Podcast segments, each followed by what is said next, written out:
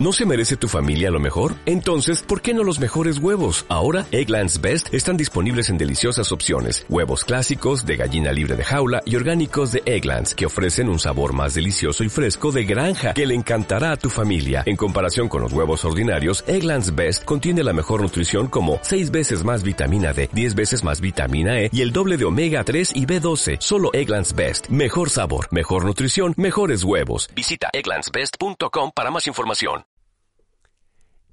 El templo del rey Salomón. El rey Salomón había heredado de su padre David una gran riqueza, la cual aumentó gracias a su sabio gobierno. Era un gobernante querido y respetado no solo por su pueblo, los judíos, sino también por sus vecinos. Sin embargo, Salomón sabía que todavía no había realizado su tarea más importante. Hmm. ¿De qué me sirve tanta riqueza y respeto si pasan los años y todavía no he cumplido con mi palabra de construir un templo para honrar a Dios, nuestro Señor. Hmm, Dios es mi testigo.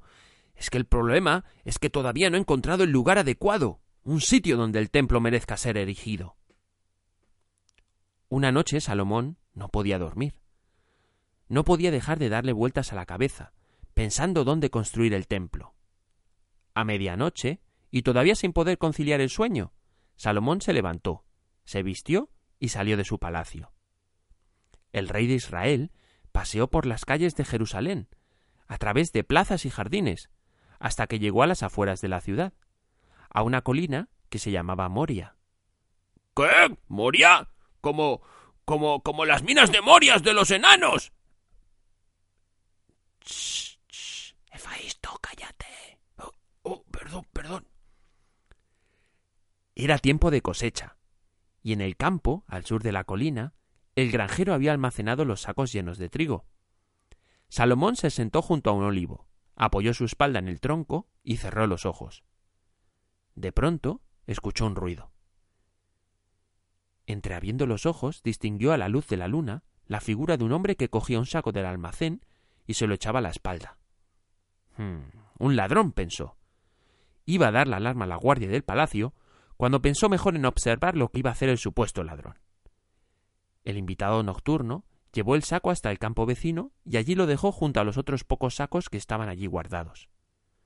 Luego volvió y cogió otro saco y lo llevó hasta el otro almacén. Y así siguió un rato, hasta que había trasladado una parte de la cosecha. Mirando luego para los lados para ver si había alguien, se giró y abandonó el campo. Salomón pensó en cómo castigar este robo. Hmm. ¿Cuál sería un castigo justo para este ladrón? De pronto apareció otro hombre. Miró para todos lados para asegurarse de que nadie le estaba observando, y a continuación hizo lo mismo que el ladrón anterior, solo que en sentido contrario. Llevó los sacos de la cosecha de vuelta al campo de al lado. Un ladrón roba a otro ladrón, pensó Salomón. Al día siguiente el rey mandó a su guardia que le trajera los dueños de los dos campos vecinos de la colina. Al mayor de los dos le ordenó que esperase en una sala adyacente al trono y ordenó al más joven que entrara. Dime, ¿de acuerdo a qué ley piensas tener derecho a robar los sacos de trigo de tu vecino? El hombre miró con asombro al rey Salomón y le respondió nunca haría algo así, mi rey. Los, sacos de trigo que llevé esta noche al campo de al lado son míos. Se los quería regalar a mi hermano, sin que él se diera cuenta, ya que si no, no los habría aceptado. Mi intención era que no se enterara nadie. Pero ya que estoy al tanto de lo ocurrido, os lo explicaré. Veréis, señor, mi hermano y yo heredamos de nuestro padre unas tierras a partes iguales en la colina, y eso que mi hermano tiene mujer y tres niños pequeños que alimentar. Yo todavía estoy soltero y no necesito tanto trigo. Sin embargo, a mi hermano y su familia sí que le vendría bien. Pero como él no aceptaría ni un grano, por eso llevé los sacos por la noche a su almacén. A mí no me hacen falta, y así he hecho una mano a la familia de mi hermano.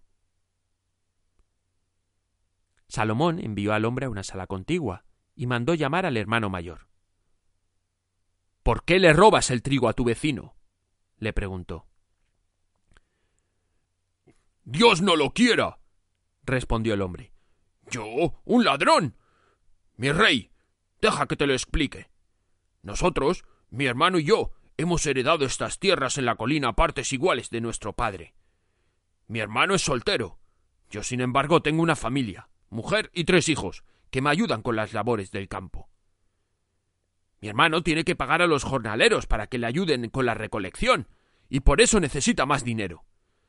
El cabezota no aceptaría ni un solo grano de mí. Por eso la noche pasada le llevé unos sacos a su almacén sin que se diera cuenta. Yo no los voy a echar de menos, y a él seguro que le van a venir bien.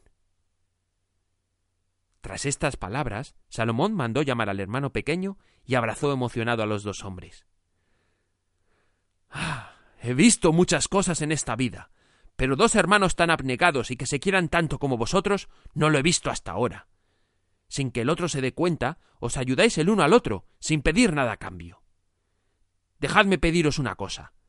Vendedme vuestras dos tierras, para que en medio pueda construir el templo de Dios.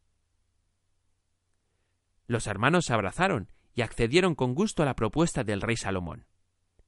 El rey mandó hacer público por todo Israel que tras larga espera Finalmente el templo iba a ser construido en la colina de Moria, a las afueras de Jerusalén. Y colorín colorado, este cuento se ha acabado, y el tuyo no ha comenzado. Uy, está empezando a llover ya. Será mejor que me despida. Si me escribes una reseña en iTunes, me puedes decir cuáles son tus cuentos favoritos y qué cuentos te gustaría escuchar más. O si quieres, también puedes escribirme un email a cuentos. Me llamo Carlos y has escuchado el podcast de Cuentos a la luz de la luna. Hasta el próximo cuento